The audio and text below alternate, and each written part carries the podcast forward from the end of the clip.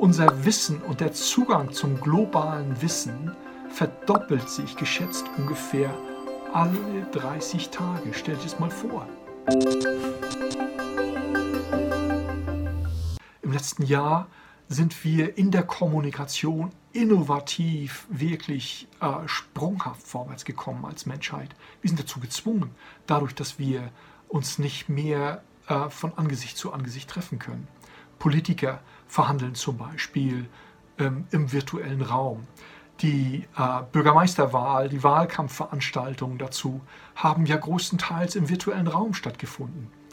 Ähm, auch die Andreaskirche beschränkt sich ja nicht mehr mit äh, den Zuhörern in greifbarer Nähe, sondern stellt Gottesdienste in den virtuellen Raum und strahlt sie aus übers Internet.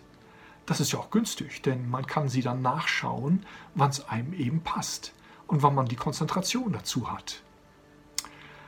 Ähm, Bongi und ich haben ein Gespräch in der letzten Woche geleitet über vier Kontinenten im virtuellen Raum. Man muss sich dann, wenn das Gespräch, wenn, wenn die Menschen verteilt sind über so ganz viele verschiedene Zeitzonen, überlegen, wie spricht man sie an, wie begrüßt man sie. Denn der eine ist vielleicht am späten Abend, der andere nimmt teil am frühen Morgen im gleichen virtuellen Raum. Ich nehme euch mit in eine Geschichte, wo auch Menschen einen Riesensprung in der Innovation der Geschichte gemacht haben. Die, äh, es steht geschrieben im äh, 1. Mose, Vers, äh, Kapitel 11, 1 bis 9.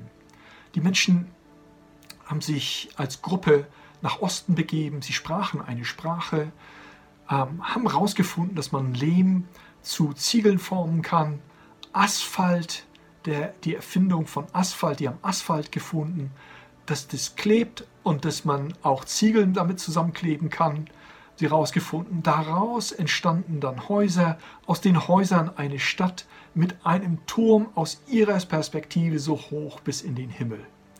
Und Luther sagt dann so schön, das haben die gemacht, um sich einen Namen zu schaffen. Neues Leben Übersetzung sagt, äh, ein Denkmal der Erhabenheit ja, Name ist natürlich Image. Wert bekommt man dadurch und Ansehen.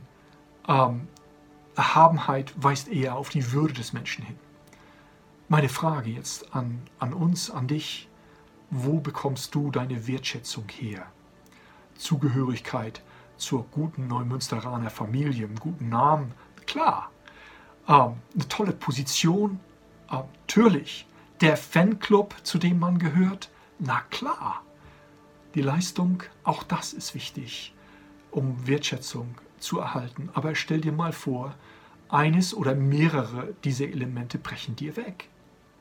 Wie fühlt sich das an? Wie gehst du damit um? Meine Frage, welche Rolle spielt Gott als Quelle von Wertschätzung in deinem Leben? Gott hat den Innovationsdrang und den schöpferischen Drang ganz, ganz stark gebremst bei den Menschen auf der Ebene zu Babel. Heutzutage stehen wir ganz, ganz ähnlich in der gleichen Situation wie die Menschen zu Babel. Denn äh, moderne Computerprogramme helfen uns, in einem virtuellen Raum zu funktionieren, ähm, wir können in unserer Sprache sprechen und ein anderer, der unsere Sprache nicht spricht, versteht uns, weil der Computer das übersetzt. Unser Wissen und der Zugang zum globalen Wissen verdoppelt sich geschätzt ungefähr alle 30 Tage. Stellt es mal vor. Und trotzdem ähm, haben die Menschen vermehrt mit ihrem eigenen Image zu tun soziale Medien, ähm, wo man sich selbst darstellen muss, führt uns das vor Augen, wie Menschen das machen. Und wir kämpfen um Wertschätzung. Was trägst du bei in deinem Umfeld, um Wertschätzung auszudrücken? Wo erhältst du die? Wo erhältst du Wertschätzung? Denn was du nicht hast, kannst du nicht geben. Könnte es sein, dass Gott uns so sehr schätzt, dass er alle Barrieren zwischen uns und ihm weggeräumt hat, um uns diese Wertschätzung zu zeigen, um uns das auszudrücken. Könnte es sein, wenn dich in der Vielzahl der Impulse etwas anspricht, dann teile das doch jemanden, einer Person in deinem Umfeld mit und sprich darüber, was dich so begeistert oder beflügelt oder neue Kraft gibt und Hoffnung. Vielleicht zeigst du denen auch, ähm, wo diese Impulse dann im Internet stehen. Dann können die den einen oder anderen vielleicht auch inspirieren und ansprechen und beim nächsten Treffen hat man Gesprächsstoff.